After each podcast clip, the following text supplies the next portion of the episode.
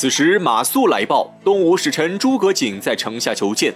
刘备刚被陆逊送回水津，对东吴是又恨又羞，不好意思面见东吴使者，让诸葛亮代为相见。诸葛亮一听是哥哥诸葛瑾当使者，为了避嫌，推辞不受。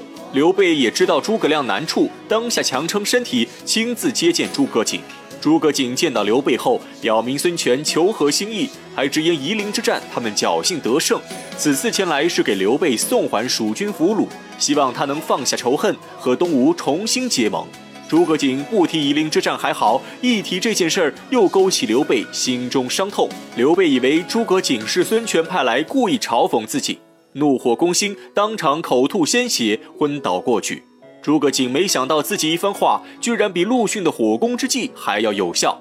眼看刘备生死未卜，诸葛瑾担心惹上大祸，吓得落荒而逃。刘备昏迷一整天，直到深夜才悠悠转醒。一睁眼就看到刘禅跪在床前直打瞌睡。刘备知道他守了自己一整天，深受感动，心疼不已，出声让刘禅坐到床上歇息。看着刘禅痴痴呆呆的样子，刘备想借机考验他一下，于是便问刘禅对东吴议和一事有何看法。刘禅唯唯诺诺，半天没有主意，最后憋出一句“全听刘备吩咐”。刘备看着刘禅的窝囊样子，气不打一处来。接着他又问刘禅，如果自己死了，刘禅敢不敢继承汉室，统一天下？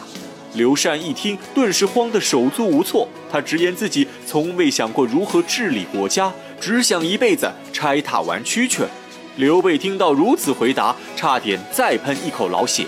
他自知时日无多，本想将大汉天下托付给刘禅，谁知刘禅果真是扶不起的阿斗，没有主见，软弱无能，和曹丕比起来，简直是天壤之别。刘备似乎已经看到自己死后刘禅败光家产的样子。但事已至此，刘备也怨不得旁人，只能怪自己乱摔阿斗，自食其果。刘禅一记神补刀，打得刘备心灰意冷，当下让刘禅传话给诸葛亮，自己同意和孙权重新结盟。遣走刘禅后，刘备又换来大臣李严。他知道李严文武双全，智虑深远，但就是与诸葛亮不和。刘备苦心劝诫李严，让他不要和诸葛亮作对，因为他不是诸葛亮的对手。接着，刘备赐封李严为太子太傅，加封义侯，让他在自己死后带领川蜀旧臣与诸葛亮同心协力辅佐刘禅。李严没想到刘备对自己如此看重，当下感激涕零，谢恩领旨。